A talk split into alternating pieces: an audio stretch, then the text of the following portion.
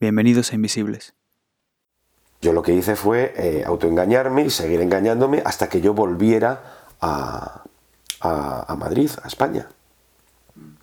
Y de hecho, esto es algo que me gustaría contar algún día, con, detalle, en un libro, ojalá.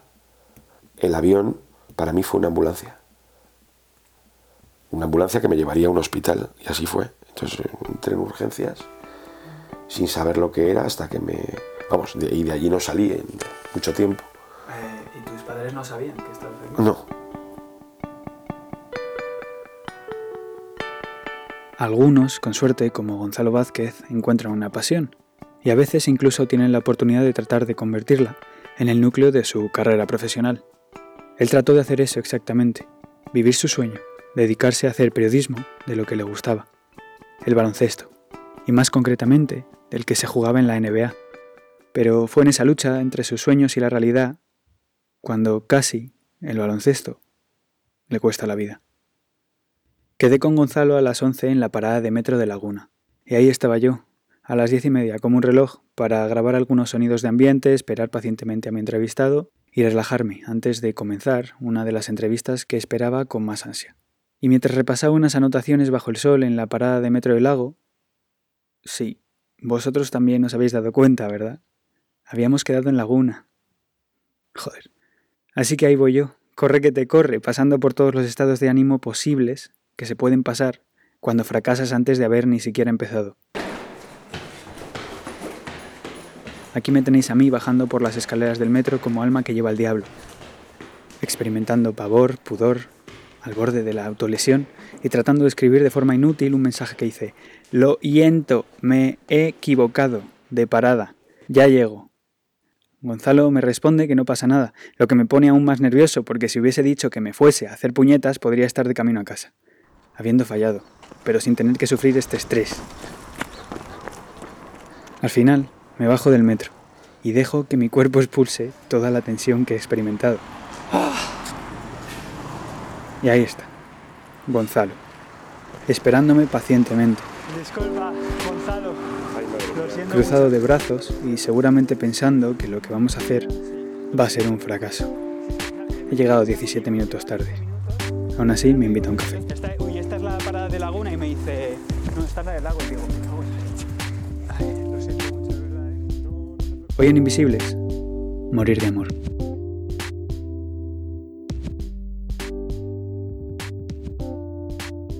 Su amor por el baloncesto empezó como empiezan todas las grandes pasiones, cuando era niño. Jugaba en el colegio y cuando podía se sentaba a verlo frente al televisor, pero allí lo único que podía ver eran los partidos que ponían de la Liga Española y a veces algunos de otras competiciones europeas. Pero llegó un día en que Gonzalo se dispuso a sentarse en el sofá, donde veía siempre la televisión, y se topó con algo completamente distinto. Y bueno, pues de repente lo que vi allí, yo no lo había visto nunca, no duraría más de 20 segundos, pero, pero me, me pareció completamente irreal. Era como todo lo que yo había visto dopado por mil, y cuando terminó me vi eh, de rodillas frente al televisor.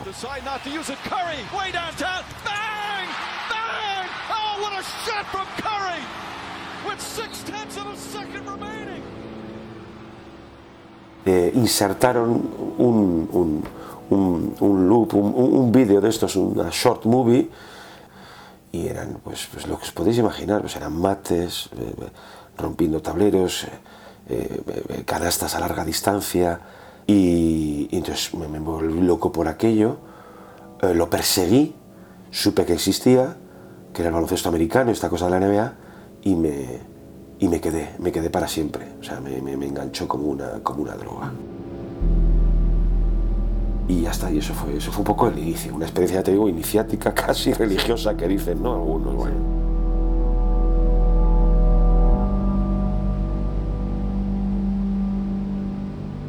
Eh, yo tengo la sensación de que eh, cuando lo hice en términos de edad era tarde, porque generalmente los sueños, o sea, conquistarlos, asaltarlos y, y demás se, se, consuman con veinte y pico años o antes. y sin embargo yo lo hice con 30 y largos. O sea, eh, y, ahora que ha pasado el tiempo me, estoy convencido de que lo hice eh, cuando tenía que hacerlo. Primero porque tenía ya una edad como para no cometer locuras y segundo, mm, no más tarde porque hubiese sido tan tarde, tan tarde que ya no lo hubiese hecho. Temía dos cosas, digamos, ¿no? Una, eh, mm, decepción de, joder, pues esto es una... Eh, era imposible, yo estaba muy seguro de que, de que, yo no estaba engañado por ninguna percepción, ¿no? Es decir, que yo me gustaba per se y tal, ¿no? Y otra, el volverme loco y no, y no volver. No, he ido a ver un, bueno, una, semana y luego decir, no, no, yo cancelo, yo, yo me tengo que quedar aquí. Yo me tengo que quedar aquí y demás. Y entonces lo que hice fue, mira, Gonzalo, vete y y vete solamente con billete de ida, vete con la idea de quedarte y a ver qué pasa. Y bueno... Eh,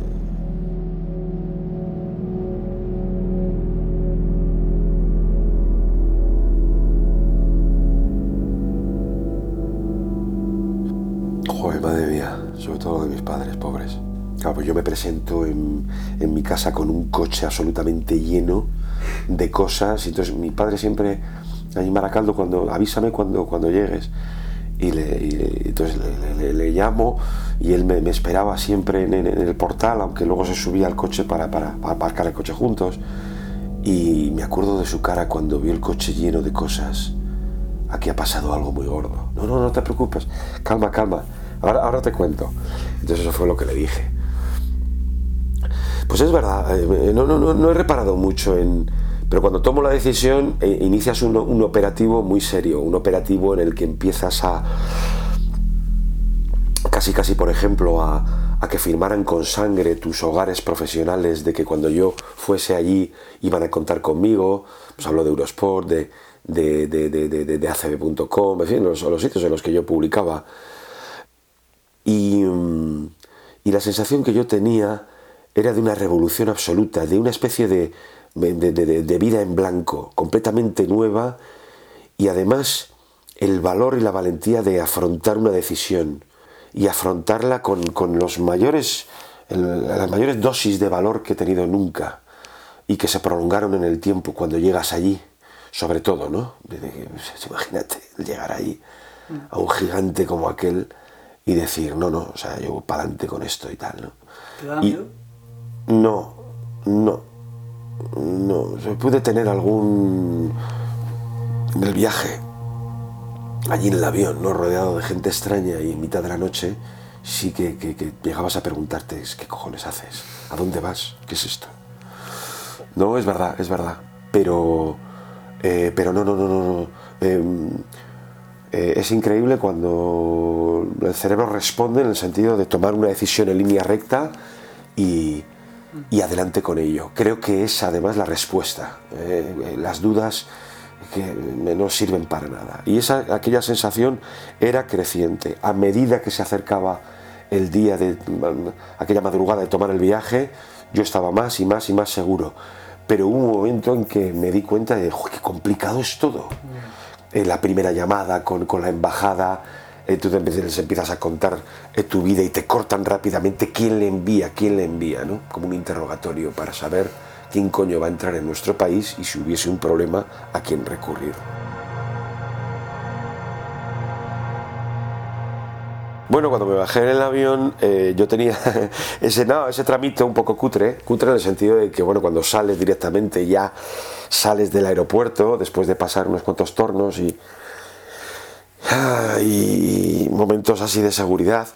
Y tú sabes que te van a saltar determinados shuttles y tal y no, de donde le llevo tal cual que tú habías leído y allí que me puse yo hasta que de repente estás en un taxi y, de repente tienes a un tipo que te respondía con un eh, rugido como que te había dado el ok y te estaba llevando en mitad de la ciudad y de repente en mitad de la noche imponente ves todo aquello, ves que lo que ilustraban las postales era real. Aquellos gigantes iluminados por la noche, era una, aquello una sensación. Gonzalo estaba persiguiendo su sueño. Se había mudado a Nueva York e iba a estar cubriendo la liga de baloncesto más importante del mundo y haciendo el trabajo que tanto le entusiasmaba.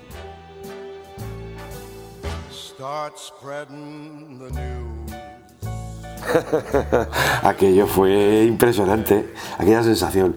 Y cuando te para frente al, al, hostalillo y demás, pues bueno, pues eh, tienes una sensación de calor, de seguridad, de que bueno, es como muy provinciano todo, la sensación que tenía uno allí.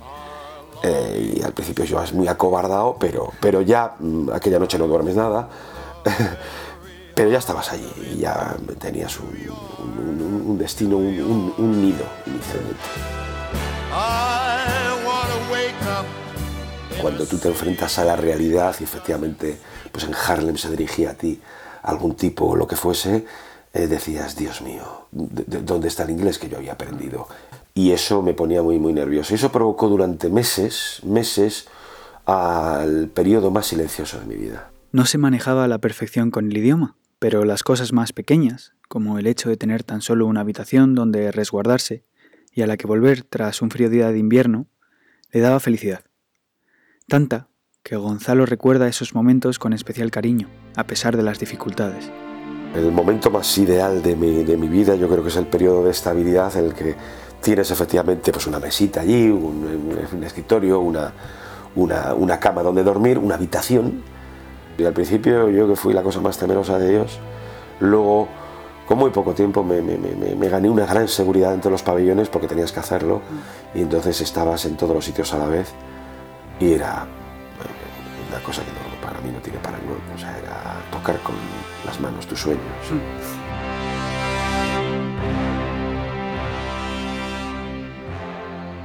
Pensaba en el que el sueño era factible porque lo estaba viviendo día a día. No pensaba lo más mínimo. Esa es la parte un poco más. No vivía en una ciudad barata y las colaboraciones con los medios eran escasas. Apenas le daba para pagar su habitación. De hecho, tuvo que tirar de ahorros y de unos ingresos extra de su piso en Madrid, el cual alquilaba, para poder permitirse pagarse su pequeño hogar. La situación empezó a truncarse poco a poco y a las complicaciones anteriores empezó a sumar una muy básica, y muy fundamental, la comida.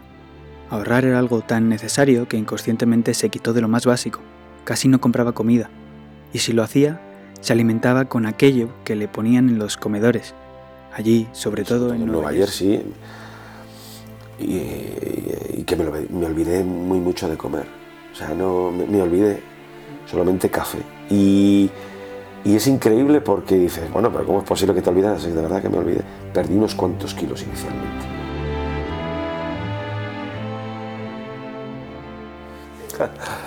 Yo tuve mucha suerte, pero mucha suerte porque para mí una compañía puede ser una sola persona. Entonces, como yo escribí aquel, aquel blog en el que iba contando mis andanzas... Y el baloncesto, como en tantas otras ocasiones, le echó una mano en esa ciudad, ayudándole a conocer a un amigo, una persona que sería fundamental no solo por la compañía, sino porque encendió la luz de alarma en la cabeza de Gonzalo.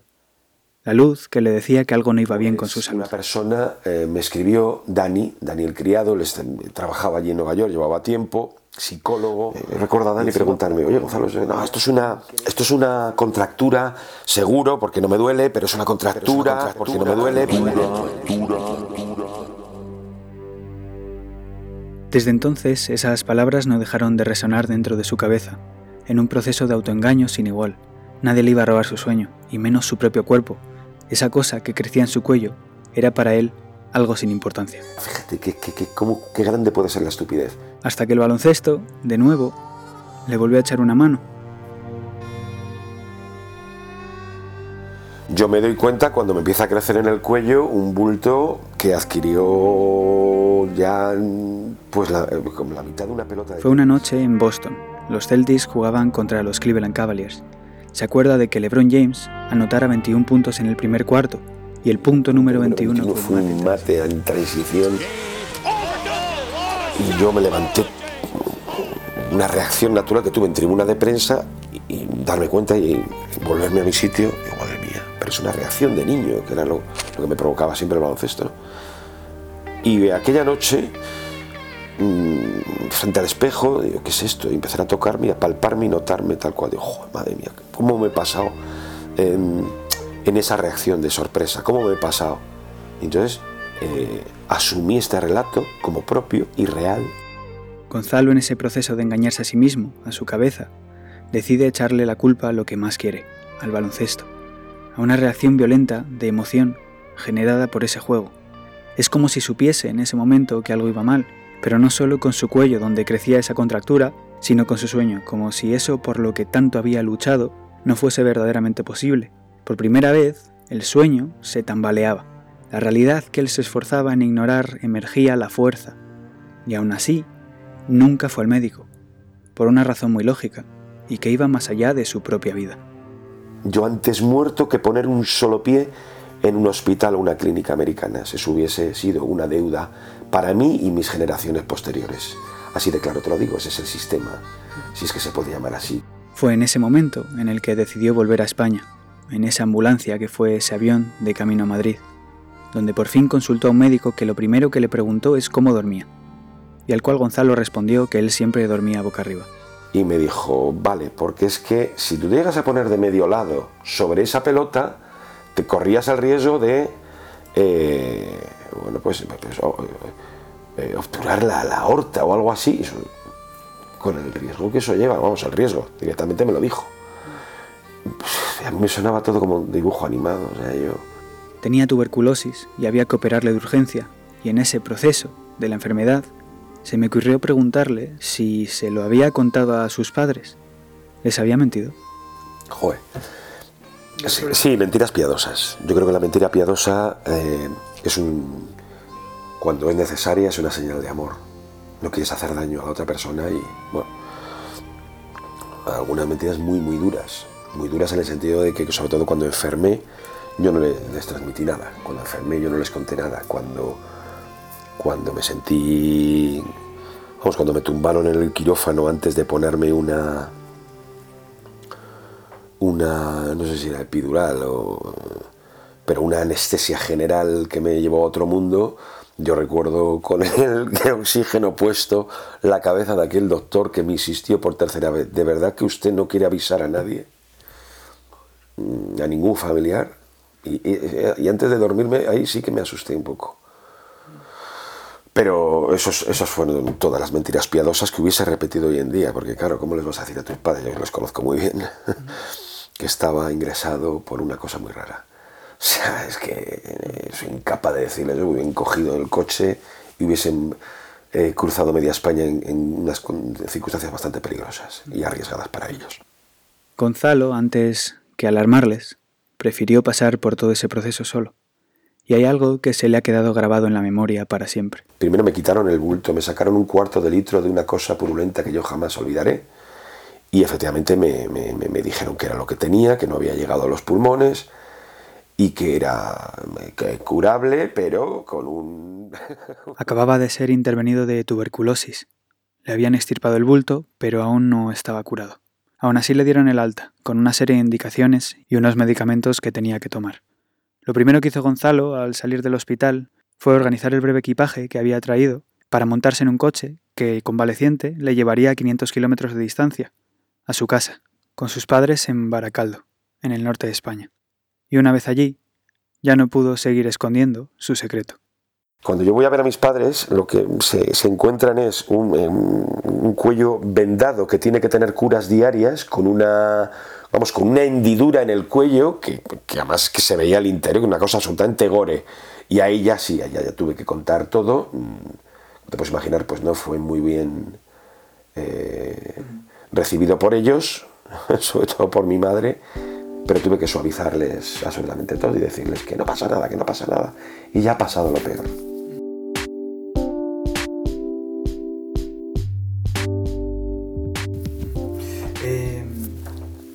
¿Tú desoyes las, las con, indicaciones de las indicaciones médicas? Eh, no, porque cuando ya me pillan yo me, me entrego a ellos. Mm, No, pero digo al volverte. Ellos te, tú les cuentas tus planes de volverte o les dices que vas a Sí, no, ellos, el de infecciosas además, eh, que fue maravilloso, fue un tipo que me entendió perfectamente y tal, porque claro, había otros, digamos, arriba y decían, hombre, no te conviene estando así, ¿por qué no aguardas unos meses?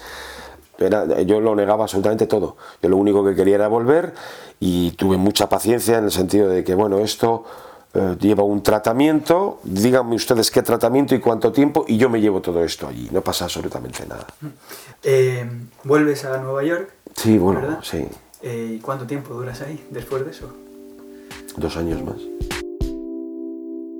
Cuando te empiezas a dar cuenta de que el final de tu experiencia allí está cerca, lo empiezas a, a digerir poco a poco. Tengo que decirte que es más bien repentino.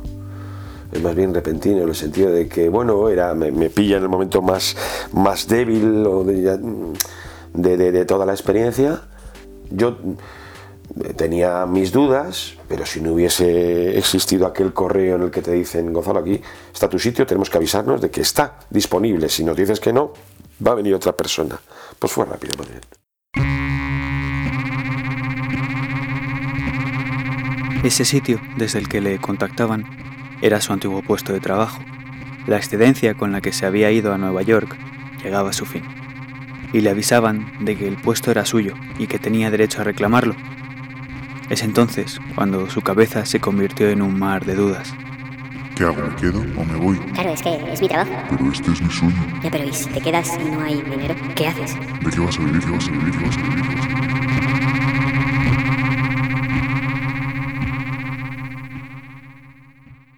Toda esta incertidumbre se sumó además el cierre patronal de la NBA. Se suspendieron los partidos y Gonzalo ya no tenía nada sobre lo que escribir.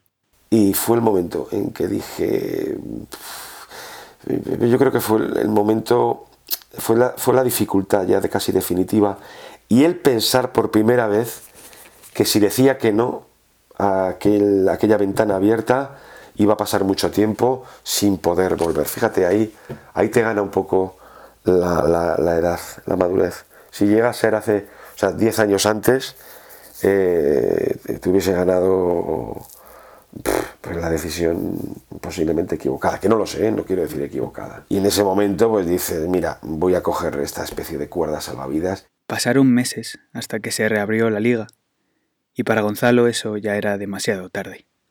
Esa misma noche fue en la que decidió volver a España, para recuperar su antiguo trabajo, no el trabajo de su vida, pero un trabajo que le iba a permitir vivir mejor, o al menos vivir. Y en algún lugar de Manhattan, Gonzalo, tarde probablemente, abrió el regalo que su amiga Susan le había dado. Una botella de vino y, de repente me salió de las entrañas aquello. Eh, no, no, que coño, fracaso.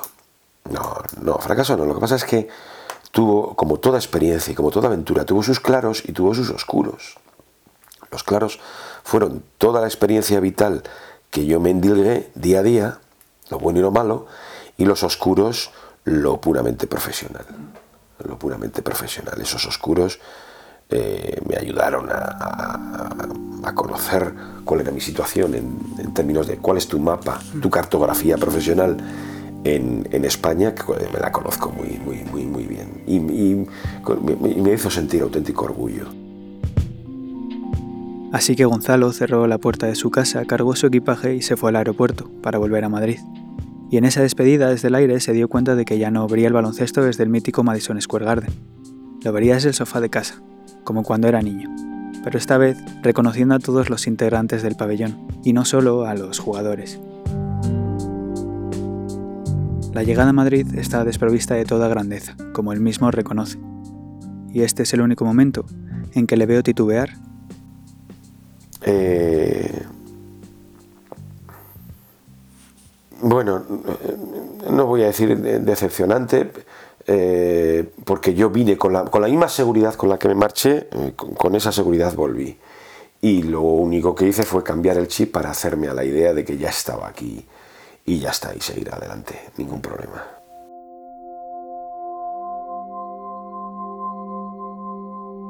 La capacidad de recuperarse de Gonzalo es digna de admiración, y su estoicismo también, porque es algo humano sentir dolor y probablemente mucha pena al haber estado cumpliendo tu sueño y tener que dejarlo debido a factores que se escapan a tu control.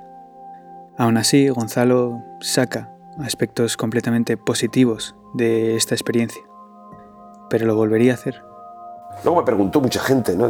¿tú volverías, tú volverías? Yo volvería en una situación normal, en una situación profesionalmente razonable. Pero nuevamente así, no.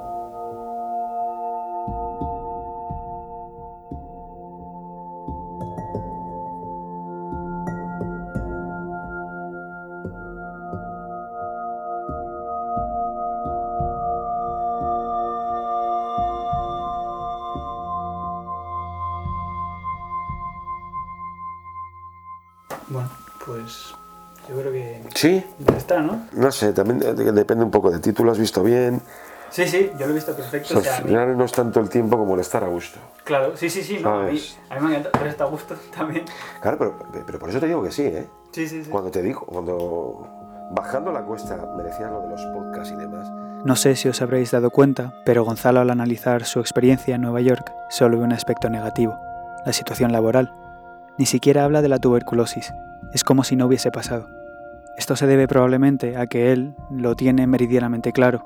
Quien tumbó su sueño no fue la enfermedad. Quien verdaderamente acabó con su estancia allí fue la precariedad laboral. Es verdad que tuvo mala suerte y le tocó vivir un periodo muy convulso de la liga que cubría, pero no nos engañemos, Gonzalo llevaba viviendo mal mucho tiempo, y el culpable de todo eso era la falta de ingresos y lo poco que se paga a los periodistas por sus artículos e informaciones. Aún así, tras su regreso a Madrid, pudo seguir cubriendo la NBA. Es verdad que tuvo que modificar la idea original y tuvo que dejar de hacerlo in situ para hacerlo desde su casa. Pero no renunció a su pasión, ni en parte a su sueño. Por eso es un ejemplo, un ejemplo de que los sueños se cumplen, de que hay que empujar para conseguirlos y de que si se truncan hay que tratar de reconstruirlos. Gonzalo se ha convertido en la viva imagen del optimismo. Por suerte para nosotros, los periodistas y para los que les gusta el baloncesto, él sigue ligado a la NBA, colaborando con medios como Eurosport y dirigiendo uno de los podcasts más exitosos de España, El Reverso, que podéis escuchar en NBA Spain. Hasta aquí ha llegado este primer episodio de Invisibles. Espero que os haya gustado y tan solo querría animaros a que nos sigáis en Twitter y que nos hagáis llegar vuestro feedback a través de la cuenta del programa, arroba no nos ven, o a través de mi cuenta personal, arroba Ignacio. Nos vemos la semana que viene con un nuevo episodio de Invisibles. Chao. you